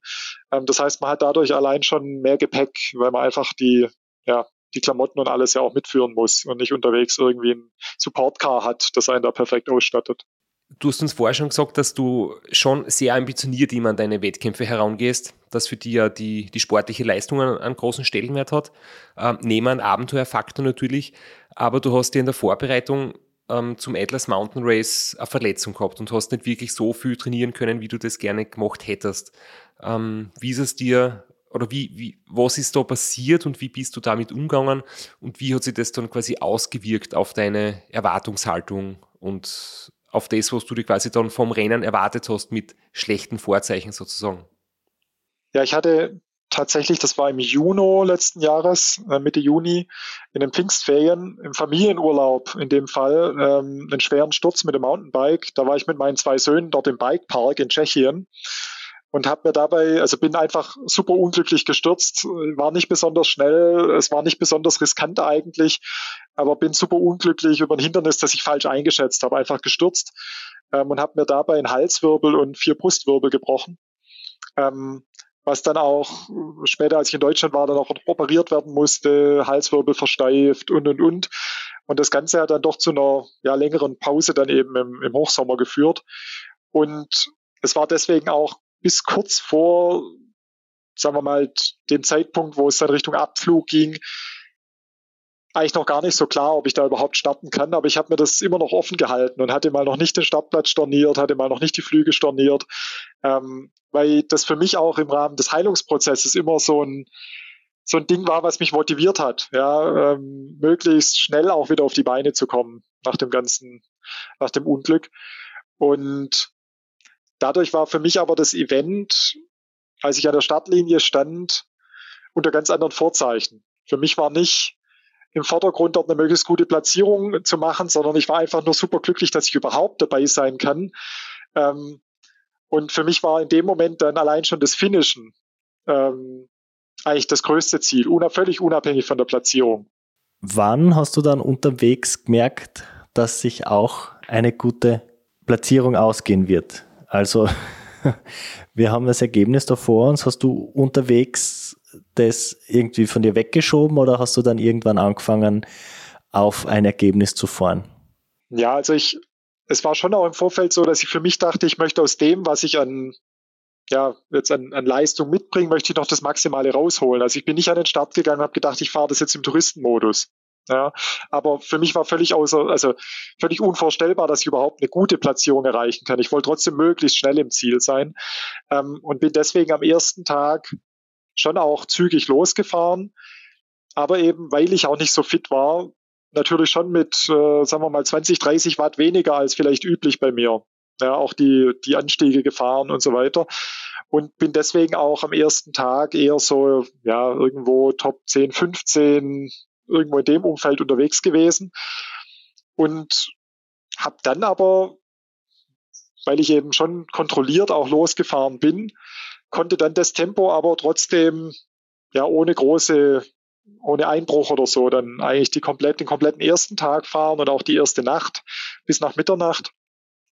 Und habe da dann schon gemerkt, dass ich den einen oder anderen wieder einhole, mich da so langsam nach vorne, ähm, nach vorne taste und ich hatte auch wie in den vergangenen Rennen in der ersten Nacht noch nicht das Bedürfnis, jetzt direkt eine Schlafpause zu machen ähm, und bin dann am frühen Morgen irgendwann ähm, an einen Punkt gekommen, ähm, wo sich einige Fahrer wieder getroffen hatten, weil es aufgrund des Starkregens und der Überflutung dort keine Möglichkeit gab, mehr weiterzukommen und deswegen so das, ich sag mal, die Spitze des Feldes sich an so einer, an einer Flussquerung versammelt hat und ich dort gemerkt habe, ups, ich bin hier der Vierte, der hier ankommt. Das sind ja erst drei vor mir. Und da wurde mir eigentlich erst so richtig klar, oh, ich kann das Ganze hier doch auch auf, auf Platzierung fahren. Und dann ist natürlich zusätzlich zu dem, dass ich eh gern schnell unterwegs bin, dann auch wieder der, ich sag mal, äh, der Kampfgeist erwacht und zu sagen, okay, jetzt äh, möchtest du es doch auch wissen und vielleicht kannst du hier trotz schlechter Vorbereitung irgendwo vorne mit dabei sein. Ja, also da äh, kam dann schon so wieder der Kampfgeist hoch. Ähm, aber das war, ich denke so, ja, am frühen Morgen, äh, am zweiten Tag. Und als es sich dann am zweiten Tag auch weiter positiv entwickelt hat, ähm, war dann schon irgendwann so das Gefühl da, okay, wenn jetzt nicht irgendwie unerwartet ein Einbruch oder irgendwas kommt, dann kann das ja schon noch in die Top 5 oder so reichen, auf jeden Fall. Immer wieder die Verzögerungen am Flussufer. Das ist ein, ein Thema, das sich immer wieder wiederholt in den letzten Monaten. Es war tatsächlich so, dass als diese diese Nachricht dann auf Social Media zum Teil auch geteilt wurde von Fahrern, dass wir hier an dem Fluss gescheitert sind gerade, dass dann tatsächlich auch viele, äh, die das Ganze als Dotwatcher verfolgt haben, die Parallelen gezogen haben zu, zum TCR und gemeint haben, wir müssen halt auf die richtige Fähre ja, Genau. Ähm, nur leider kam dort gar keine Fähre. ähm, aber ich habe jetzt dem, Flo, dem Flo gerade das Foto gezeigt, was ich von dir bekommen habe, ähm, wo du quasi mit dieser Halskrause am Ergometer gesessen bist das war wahrscheinlich ein paar Wochen davor oder eben nach, nach deinem Sturz. Und es ist schon absolut unglaublich, wie, wie schnell du dich da erholt hast und, und wie gut du dich trotzdem darauf vorbereitet hast. Ähm, das ist schon, finde ich, sehr äh, inspirierend. Unglaublich ist vor allem, dass du in der Sitzposition nicht für immer und ewig dein Hintern ruiniert hast. ja, du bist, du bist da ganz aufrecht, hast, glaube ich, äh, die Computertastatur vor dir oder hast irgendwie nebenbei was gearbeitet oder zumindest den, den Laptop bedient und bist du sehr, sehr aufrecht mit, mit so Stiffneck, Halskrause oder mit so einer orthopädischen, ähm, ja, mit so einem Teil, das halt quasi deine Wirbelsäule stützt. Und so hast du quasi trainiert und bist jetzt dann trotzdem beim, beim Rennen wieder ganz vorn dabei. Ja, es war so, dass ich nach der OP, die war dann so zwei Wochen nach dem Sturz, ähm, dann tatsächlich schon, ja, vielleicht zwei Wochen nach der OP schon wieder angefangen habe, einfach zumindest ganz, ganz leichte Sessions auf dem Fahrrad zu absolvieren, mich zumindest mal draufzusetzen, die Füße zu bewegen am Anfang, vielleicht mal nur eine Viertelstunde, halbe Stunde, einfach so ein bisschen in Bewegung zu bleiben. Ähm, der, ja, ich hab, war dazu auch nochmal speziell bei einem Arzt, der auch selber einen sportlichen Background hat und auch Operationen in dem Umfeld durchführt, um mich da auch nochmal beraten zu lassen. Er hat gesagt, grundsätzlich, solange ich nicht in intensive Bereiche gehe, wo dann auch die Atmung ähm, ansteigt, äh, erheblich und so weiter, kann ich das machen. Ähm, solange eben der Oberkörper maximal entlastet ist und deswegen, du hast gesagt, ich hatte vor mir die Tastatur, also dieses äh, diesen Pult, den ich da vor mir habe, den hatte ich auch hauptsächlich darum, um die Arme quasi auflegen zu können und da zusätzlich nochmal den Oberkörper abzustützen, eben in der maximal aufrechten Position, sodass da nicht in der klassisch vorgebeugten Radverhaltung ähm, der Nacken und so weiter belastet wird. Und das, was ich dort als, äh, ja, wie so eine erweiterte Halskrause, die auch den Oberkörper einschließt, anhatte, äh, ich glaube, das wäre auch das perfekte Equipment in einem Supported-Rennen, wenn ein dann doch mal das Schirmersneck einholt. Ja, weil das ist im Endeffekt äh, eine Krause, die komplett äh, Kinn, Hals, äh, Oberkörper einschließt. Ähm, und einen da eben komplett abstützt und äh, in dem Fall auch äh, eigentlich zum Duschen oder ähnlichem angelegt werden kann in der Verletzungsphase. Das heißt, äh, die kann man auch mal tragen, wenn man schwitzt. Also ist jetzt keine, keine, keine Halskrause, die da eine Polsterung hat, sondern das war eher so ein ja, Silikon, Styropor, was auch immer, Schaumstoffgemisch, ähm, was auch ganz gut während dem Sport dann tragbar war. Hat dein Arzt auch quasi grünes Licht gegeben für einen Start beim Rennen? Oder hat er gesagt, äh, wenn du es dir nicht ausreden lässt, dann, dann sollst du halt fahren, aber der, der ärztliche Rat wäre quasi eher zurückhaltend gewesen oder war das quasi total grünes Licht? Also ich, das Thema Atlas Mountain Race habe ich mit keinem Arzt besprochen, weil du findest eigentlich keinen Arzt, der, also wahrscheinlich gibt es schon Ärzte, aber sagen wir mal, der klassische Arzt, der so ein Thema behandelt im Krankenhaus und so weiter, der kann sich ja unter Ultracycling und, und so einem Event eigentlich gar nichts vorstellen. Ähm, was ich eben abgeklärt habe, ist ähm, zu sagen, okay, ab welchem Zeitpunkt kann ich wieder voll belasten, ohne ein Risiko einzugehen, ähm, dass zum Beispiel der Bruch dann wieder ähm, auftritt oder es quasi eine Folgeverletzung gibt. Und da war eigentlich schon die Aussage, dass sechs Wochen nach der Operation der Knochen quasi wieder stabil ist. Ja, man hat noch Bewegungseinschränkungen, man hat noch Schmerzen, die Beweglichkeit ist noch nicht wieder voll da, ähm, solche Dinge, aber die Stabilität ist wieder da. Und das war für mich äh, auch mit der Familie und äh, für mich persönlich auch wichtig zu sagen, okay, klar wird es während dem Rennen vielleicht nicht immer angenehm und man hat da noch Einschränkungen, aber zumindest darf keine ja, keine höhere Wahrscheinlichkeit da sein, dass ich deswegen zum Beispiel erneut einen Bruch erleide. Ja, das heißt, der Knochen muss wieder stabil sein. Und da hatte ich das grüne Licht vom Arzt, der hat gesagt, ja, sportlich kann man es jetzt wieder belasten. Ich hatte jetzt nicht mit ihm besprochen, um was für eine sportliche Belastung es geht, aber das grüne Licht war da, wieder Rad zu fahren und das auch, das auch wieder sportlich zu machen. Man muss nicht alles besprechen mit dem Arzt deines Vertrauens. ja. Wahrscheinlich auch, äh, wenn man gesund vorspricht, schwierig, grünes Licht zu bekommen für so eine Aktion. Wenn das jetzt nicht jemand ist, der die Szene kennt und die Art des Rennens einschätzen kann, richtig. Ja, ich denke auch, wenn man solche Art, also zum Teil braucht man ja gerade zum Beispiel für Italien braucht man ja entsprechend äh, ärztliche Atteste oder auch für sowas wie das Atlas Mountain Race oder das Silk Road Mountain Race braucht es entsprechend ärztliche Atteste, ähm, dass man eben grundsätzlich für ja, kompetitive sportliche Aktivitäten eine Freigabe vom Arzt hat. Aber ich glaube, da ist es am besten, man sagt einfach, man fährt Mountainbike-Rennen oder irgendwie so Marathonrennen oder irgendwas, ähm, weil ich glaube, die wenigsten Ärzte können dann auch mit spezifischen Anforderungen sowas was anfangen. Und ich glaube persönlich auch, dass tatsächlich in einer sportärztlichen Untersuchung das keinerlei Rolle spielt. Ja, ähm, weil das, was über die langen Distanzen tatsächlich an speziellen Anforderungen auf einen zukommt, das wird sowieso nicht in so einem 20-Minuten-Check-up irgendwo abgefragt. Das ist sehr richtig. Das ist sehr richtig, ja.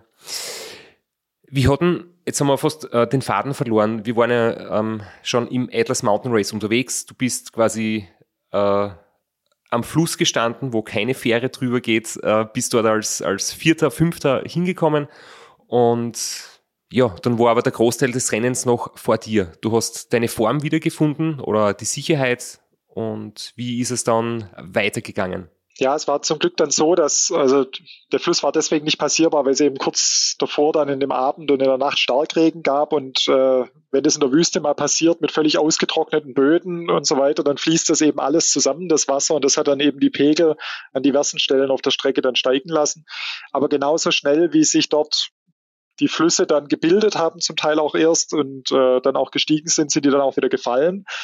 Und so war es dann so, dass wir schon nach wenigen Stunden am frühen Morgen dann vom zweiten Tag dann den Fluss zumindest durchwaten konnten, mit den Fahrrädern dann geschultert ähm, und dann das Rennen fortsetzen konnten.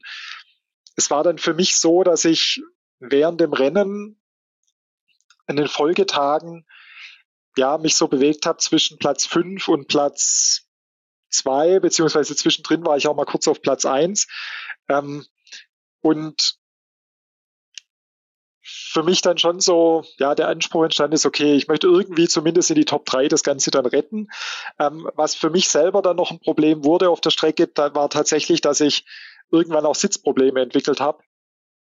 Und dadurch ja, mir dann ernsthaft Sorgen gemacht habe, ob ich, weil das war schon am zweiten, dritten Tag, ob ich es damit tatsächlich jetzt auch noch gut ins Ziel schaffe.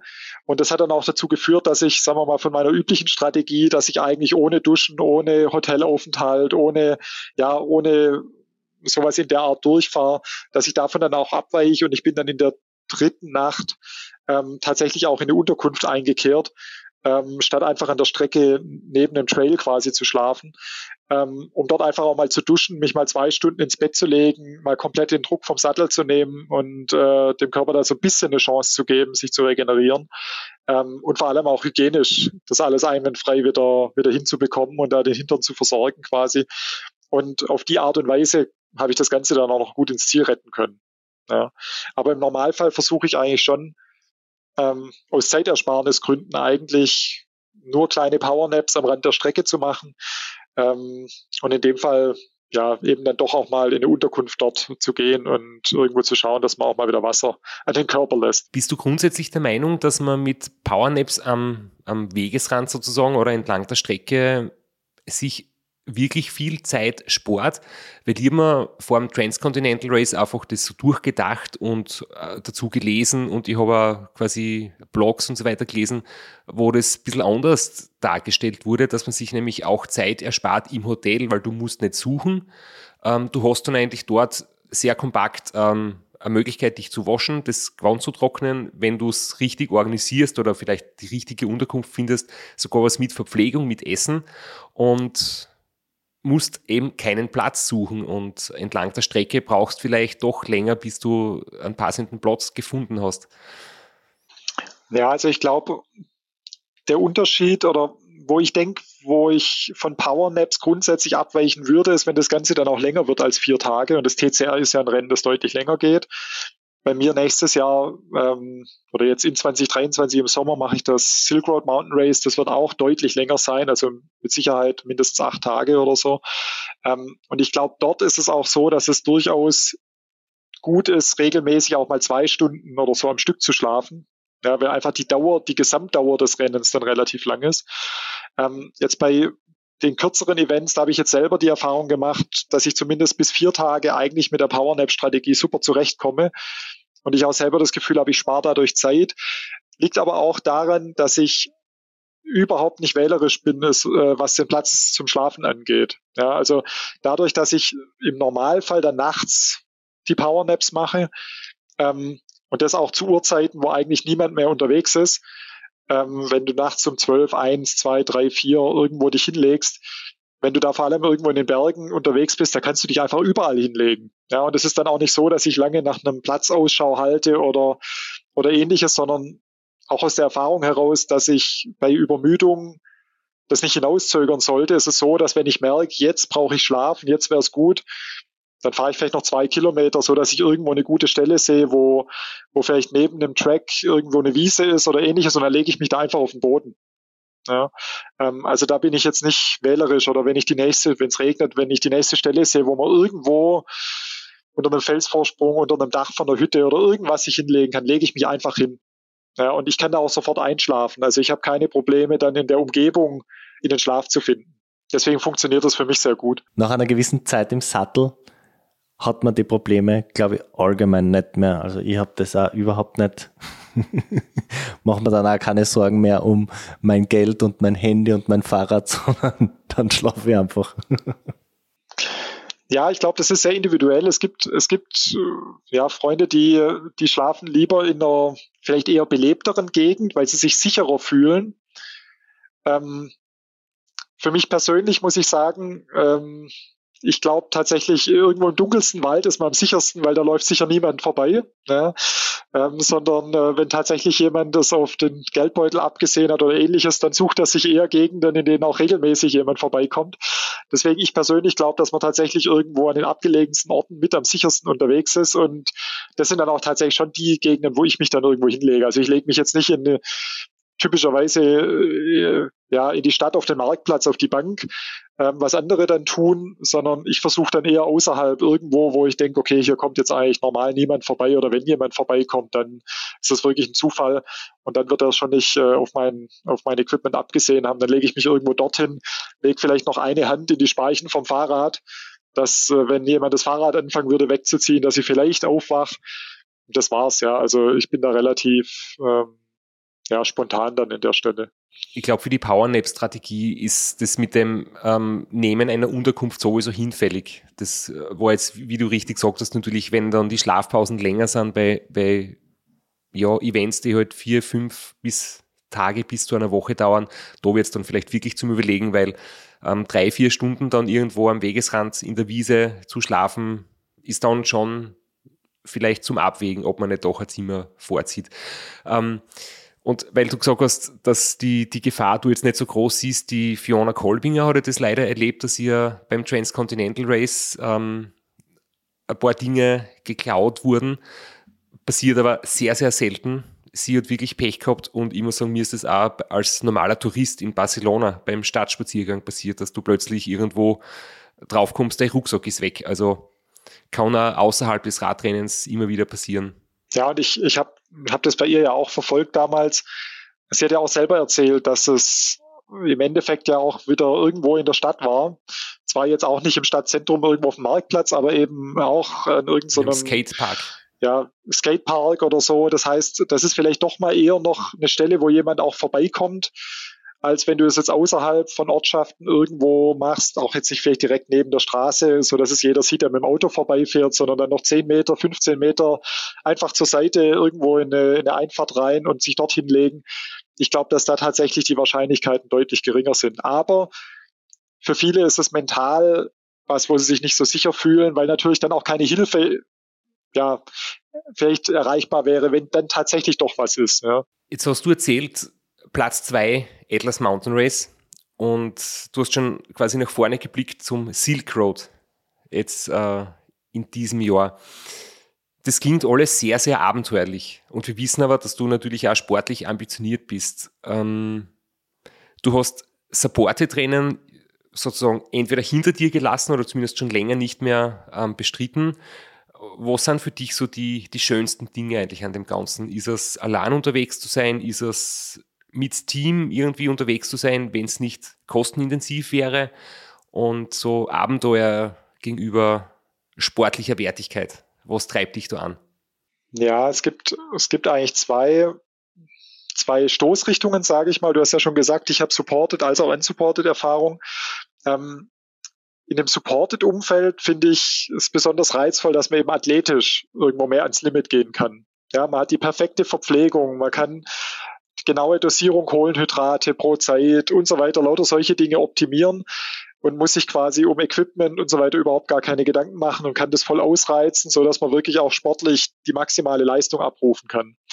Ähm, und das Ganze dann vielleicht noch unterstützt durch ein tolles Team, ist auch unheimlich reizvoll. Das ist so eine Richtung, die ich jetzt eher weiter bei sowas wie 24-Stunden-Rennen oder so auch für mich weiter fortführen würde. Ähm, da habe ich dieses Jahr auch zwei geplant. Ähm, einmal auf dem Nürburgring ähm, auf der Straße und einmal ähm, auch hier in Deutschland äh, bei einem 24-Stunden-Rennen auf dem Mountainbike, dem Heavy 24, ähm, wo ich das mit Teamunterstützung quasi vorhab und wo eher so das Thema sportlich das Maximale rauszukitzeln im Vordergrund steht ähm, und das mit dem Team zu erreichen. Und bei den unsupported Events ist für mich eher die Vielseitigkeit der Herausforderungen und des Abenteuer im Vordergrund. Ja, man hat das Thema ja, Equipment unterwegs, dass man dort eben nicht einen Ersatzlaufradsatz mitnehmen kann. Das heißt, man muss vollständig in der Lage sein, sein Fahrrad selbst wieder in Schuss zu bekommen, wenn man größere Probleme hat. Ähm, man muss ja auch mit, mit unvorhergehenden Situationen selber klarkommen. Selbst mit Erschöpfung, mit Schlafdefizit muss quasi da in der Lage sein, sich wieder zu fokussieren, lösungsorientiert äh, nach Lösungen selbst zu, zu, schauen und eben nicht sich aufs Team verlassen zu können. Ähm, man hat das Thema Witterung äh, mit allem drum und dran, was drumherum passieren kann, ähm, Abgelegenheit, Abgeschiedenheit ohne Hilfe. Also man hat eine viel breitere Anforderungspalette, und das Ganze vielleicht noch mit dem Abenteuercharakter ganz alleine bewältigen zu müssen. Ähm, das ist für, für mich das, was dieses Unsupported unheimlich reizvoll macht.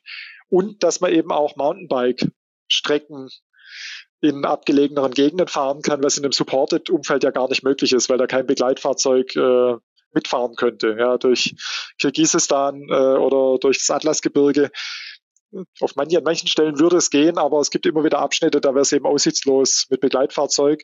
Und das finde ich dort eigentlich das Spannende und das Reizvolle. Schön gesagt. Vielleicht noch ein, ein Ausblick zum Silk Road Mountain Race. Wie, wie schaut da deine, deine Vorbereitung aus? Hast du dir was Spezielles überlegt, equipmentmäßig, Schlafstrategie, Ernährungsstrategie? Äh, wir haben ja vom Matti Köster gehört, dass es durchaus durch sehr abgeschiedene Gegenden geht, wo man nicht immer alles zu essen bekommt. Wirst du ein Zelt mitnehmen? Was sind so deine, die, die Überlegungen? Ja, also du hast jetzt viele verschiedene Dinge angesprochen. Was für mich dort nochmal speziell als Herausforderung dazukommt, ist zum einen die Länge, weil ich das noch nie gemacht habe, mehr als vier Tage quasi ähm, unsupported auf mich allein gestellt unterwegs zu sein. Ähm, das eine, das andere ist die Höhe dass man eben auch regelmäßig in großen Höhen unterwegs ist, regelmäßig über 3000, das geht auch mal auf 4000 Meter hoch. Das heißt, in der Vorbereitung ist auch so das Thema Höhenakklimatisation mit Sicherheit äh, was, wo man im Unterschied zu anderen Wettkämpfen einfach nochmal ein Auge drauf werfen muss. Ähm, was ich dort in dem konkreten Fall jetzt mache, um das Ganze auch irgendwo mit Familie und so gut unter einen Hut zu bekommen, weil man hat ja auch nur begrenzt Urlaub äh, als Angestellter, äh, ist es so, dass wir tatsächlich unseren ganzen Familienurlaub dort im Sommer auch in Kirgisistan verbringen werden. Das heißt, ich habe quasi das Rennen und den Familienurlaub kombiniert, so dass wir zwei Wochen vor dem Rennen schon als Familie eine Rundreise quasi dort in die in den Bergen äh, dann äh, machen werden, so dass man da auch schon mit der Höhe ähm, eine Akklimatis Akklimatisationszeit hat. Ähm, und die Familie reist dann nach Hause und ich bleibe dann auch dort, um das Rennen dann zu absolvieren. Das ist da so, sagen wir mal, vielleicht ein spezieller Punkt, um damit umzugehen. Und was das ganze Thema Schlafen und Equipment angeht, ich denke, ich werde kein Zelt dabei haben, sondern ich werde eigentlich so eine, ich sag mal, ja, zwei Strategien fahren. Das eine ist wieder Powernaps ähm, mit sehr reduziertem Equipment, um einfach sich mal kurz irgendwo in eine Rettungs, ich habe so Rettungssack, äh, in den ich mich quasi äh, reinlegen kann und so weiter, um irgendwo mal zu schlafen, wenn es einfach absolut notwendig ist und die Situation es gerade erfordert. möchte aber längere Schlafpausen dann idealerweise irgendwo an Punkten machen, wo man dann doch auch mal eine Unterkunft einchecken kann ähm, und äh, ja dort dann mal längere Pausen einlegen und für die Phasen dazwischen dann doch wieder auf Powernaps zurückgreifen. Also so ein bisschen ja zwei verschiedene Dinge zu kombinieren im Schlafen. Wird es, wenn du mit deiner Familie gemeinsam unterwegs bist, das Vierer-Tandem auch noch Kirgisistan schaffen? Gibt es einen Radlkoffer, der groß genug ist oder einen Bikekarton? Also es gibt tatsächlich, also das Vierer-Tandem ist zerlegbar. Ja, also du kannst das quasi nach jedem Abteil, nennt sich das dann quasi, kannst du es zerlegen. Das heißt, man kann es sogar als Zweier- oder Dreier-Tandem zusammenschrauben, indem man einfach einzelne Teile weglässt. Ähm, und man kann es auch im Flieger mitnehmen, indem man es auf zwei Radkartons dann verteilt. Ähm, wir werden es in dem konkreten Fall aber nicht tun. Das war tatsächlich ein Gedanke, ähm, den wir ähm, schon hatten oder den ich schon hatte. Aber wir haben uns das Thema Infrastruktur dort mal angeschaut und auf dem Vierer-Tandem möchten wir jetzt nicht im Gelände unterwegs sein ähm, und auf sehr ruppigen Pisten. Deswegen ähm, war da doch die Entscheidung, ja, dass wir in dem Fall den Familienurlaub äh, unabhängig vom Fahrrad verbringen. Ähm, aber ja, ansonsten wäre das tatsächlich, war mal eine Idee und eine Option. Aber in Kirgisistan gibt es eben sagen wir mal, geteerte Wege und die Hauptverbindungsstraßen, die gut ausgebaut sind, die sind eben kein Spaß, äh, mit dem Fahrrad zu fahren, weil da Lkw-Verkehr und und und äh, doch sehr dominierend ist. Und äh, alles, was dann davon abseits landschaftlich reizvoller und von der Strecke reizvoller wäre, ist eben für so ein Vierer-Tandem nicht das beste Terrain. Bevor wir dich jetzt äh, vielleicht zu deinem eigenen Nachteil zu sehr über deine Strategie ausfragen, falls jemand zuhört, der in Kirgisistan auch sehr schnell sein möchte, ähm, genau, jetzt, jetzt verlassen wir vielleicht das Thema und hast du für uns zum Abschluss noch eine lustige Anekdote zum Beispiel auf Lager, weil, das möchte ich auch noch dazu sagen, wir haben ja im Vorfeld schon einige Male so den Hinweis bekommen, der Jochen Böhringer sollte mal bei Sitzfleisch zu Gast sein, der hat so viele Geschichten zu erzählen. Ja, ein, ja, ein witziges Thema wäre vielleicht noch äh, aus dem Race Across Italy, ähm, dass du ja auch schon mehrfach, glaube ich, sogar gefahren bist und auch dieses Jahr äh, wieder fahren wirst. Da werden wir uns sogar an der Stadtlinie treffen irgendwann dieses Jahr, weil ich auch äh, dort in der unsupported-Variante wieder am Start stehe. Und als ich dort vorletztes Jahr teilgenommen habe, hatte ich äh, mein Rennrad frisch auf Tubeless Setup umgebaut und dachte, das ist eine gute Idee, da sind auch die Straßen nicht immer so gut. Ähm, und hatte das aber ganz kurz vorher erst, äh, erst umgesetzt und bin dann am Tag vor dem Race Across Italy Start schon in Italien, dort im, im Startort, wollte ich nochmal eine, eine Einheit fahren zur Vorbelastung und bin noch nicht mal aus dem Ort rausgekommen, so nach zwei Kilometern oder drei Kilometern weg vom Hotel. Ähm, macht es plötzlich Peng und erst äh, wirklich innerhalb von Sekunden ist erst der Vorderreifen leer und dann der Hinterreifen. Und ich habe dann angehalten, war völlig irritiert, was da jetzt gerade passiert war und habe dann festgestellt, dass ich beim Umbau auf Tubeless äh, leider das Felgenband nicht überprüft hatte und das war gar nicht Tubeless geeignet, das in der Felge schon drin war. Und das ist dann durch den Druck und dadurch, dass es ohne Schlauch quasi dann montiert war, hat es mir quasi jeweils in Vorder- und Hinterreifen ähm, durch das Felgenband quasi Löcher gehauen ähm, und die Dichtmilch ist dann nach innen in die Felge quasi ausgelaufen durch die Speichenlöcher. Ja, und der Reifen war leer. Und äh, ich dachte dann in dem Moment, naja, bevor ich jetzt hier meine Ersatzschläuche einziehe für die drei Kilometer zurück zum Hotel und hier Riesensauerei und alles, ich schieb das Fahrrad schnell zurück zum Hotel und äh, wollte dann aber nicht die äh, Pedal, äh, die, die Schuhplatten ablaufen ähm, und habe dann gedacht, ich laufe barfuß zurück zum Hotel oder bin die ersten Meter barfuß gelaufen, dann in Socken und so nach der Hälfte der Strecke habe ich gedacht, wieso tun mir eigentlich die Füße so dermaßen weh? Und habe dann festgestellt, dass ich mir richtige Brandblasen an die Ballen gelaufen habe, weil das war super schönes Wetter in Italien. Die Sonne hat gescheint, der Asphalt war heiß. Und ja, dann hatte ich da zwei schöne, jeweils am Ballen auf jeder Seite schöne Brandblasen unter den Füßen und das einen Tag vor dem Start.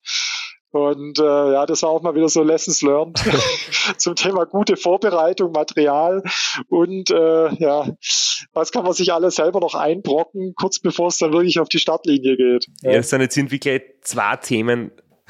Der Flo hat jetzt auch irgendwie vor seinem nächsten Rennen äh, Respekt davor, irgendwie das Setup beim Reifen zu wechseln, was wahrscheinlich auch gut ist, so ganz kurzfristig vorher.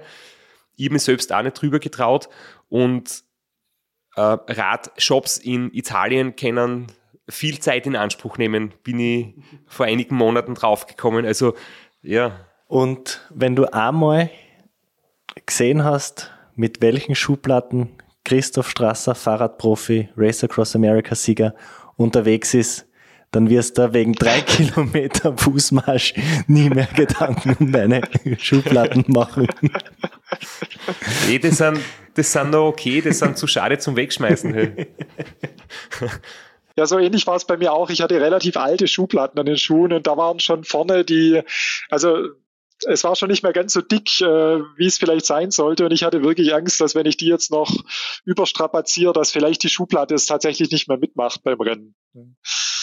Sehr sympathisch, kann ich nur sagen. Sehr sympathisch. Keine Verschwendung. Schuhplatten, die noch tiptop in Ordnung sind, nach fünf Saisonen braucht man nicht wegschmeißen. Da geht nur eine sechste. Gegen Verschwendung. Ich freue mich schon drauf, wenn wir uns dann in Italien sehen beim Race Across Italy in einigen ja, Monaten. Wir wünschen dir ganz, ganz viel Erfolg bei der Vorbereitung, beim Training, dass du deine knappe Zeit für gutes Training gut nutzen kannst. Ja, und dass alles sturzfrei und sicher in den nächsten Monaten über die Bühne geht und wir dann in Italien uns wirklich treffen und vielleicht einmal kurz plaudern können und uns alles Gute wünschen fürs, fürs Rennen. Und äh, Tipp meinerseits noch, in den meisten Bikeparks gibt es unten an der Talstation Kaffeehäuser und wenn die Kinder im Bikepark unterwegs sind, kann man sie ja unten hinsetzen. Ist keine Schande. Ein bisschen Kaffee trinken, den Kindern zuschauen. Man muss nicht alles mitmachen mehr. Und die ein oder andere Zimtschnecke ja, essen. Ganz, ganz genau, ja. Ja, vielen Dank auch von meiner Seite. Hat mich unheimlich gefreut, äh, hier mal mit euch zu sprechen. Ich hoffe, für die Hörer war auch das eine oder andere ähm, Interessante dabei. Ähm, freut mich auch, Christoph, äh, wenn wir uns in Italien treffen. Ähm, bisher waren wir ja noch nicht, äh, haben wir uns noch nie persönlich getroffen. Das ist dann das erste Mal. Ähm, und was ich bei der Gelegenheit auch wirklich jedem ans Herz legen kann, ähm, der da Teil der Community ist oder auch seine ersten Erfahrungen machen möchte, einfach auch auf die, die da schon mehr Erfahrung haben, zugehen, sich dort die Tipps abholen und so weiter, weil genau das habe ich damals, ich weiß gar nicht, Christoph, ob du dich da überhaupt dran erinnern kannst, aber bevor ich das erste Mal beim Race Across Germany gestartet bin und supported, hatte ich dich irgendwann mal im Facebook Messenger oder so angeschrieben und dich einfach auch um Tipp gefragt bezüglich Kommunikation mit dem Begleitfahrzeug. Du hast mir damals das Cardo oder jetzt Terrano äh, Headset empfohlen, habe ich damals dann auch genommen, war wunderbar. Und so habe ich es auch bei anderen gemacht, also auch im unsupported Bereich, wenn man irgendwo an die Startlinie will und da einfach noch Fragen hat, einfach mal unerschrocken sein, auf die erfahreneren ja, Sportler dort zugehen. Meine Erfahrung selber ist, dass da alle immer unheimlich offen sind und gerne unterstützen. Die Erfahrung habe ich mit dir gesammelt, auch mit anderen. Und ich finde, das ist so der, ja, der Spirit der Community. Ähm, und ja, das kann ich jedem auch nur raten, da nicht keine Scheu zu haben, sondern sich einfach da die Tipps von den, sagen wir mal, erfahreneren Hasen zu holen mitunter ist ja das auch äh, die Motivation für uns, dass wir, dass wir den Podcast machen und ich freue mich immer sehr, wenn ich mir selbst noch Tipps holen kann von anderen. Gerade jetzt, wie ich mit, mit dem Transcontinental angefangen habe, war das, war das mich wieder ganz, ganz super, dass ich, dass ich da auch nur quasi offene Menschen kennengelernt habe, die, die weiterhelfen. Und ja, natürlich gibt man dann auch gern zurück, wenn man, wenn man selber schon mal Hilfe bekommen hat und, und so soll es auch sein. Ich helfe sogar dem Flo hin und wieder. und jetzt hast du dir selber meinen Schmäh kaputt gemacht. Ich werde gesagt, man kann sich ja von mir Tipps holen. Ich bin auch offen. DMs sind offen, also. ja, danke vielmals fürs Zeitnehmen, äh, dass wir es geschafft haben. Und wie gesagt, wir wünschen dir alles Gute, viel Erfolg. Und vielleicht hören wir uns noch ein Silk Road wieder, nachdem es so viel zu besprechen gibt mit dir, finden wir sicher nach einem hoffentlich großartigen Silk Road vielleicht wieder mal die Zeit, um über das zu plaudern. Würde uns sehr freuen. Sehr gerne. Würde mich auch freuen. Bis bald in Italien. Ciao.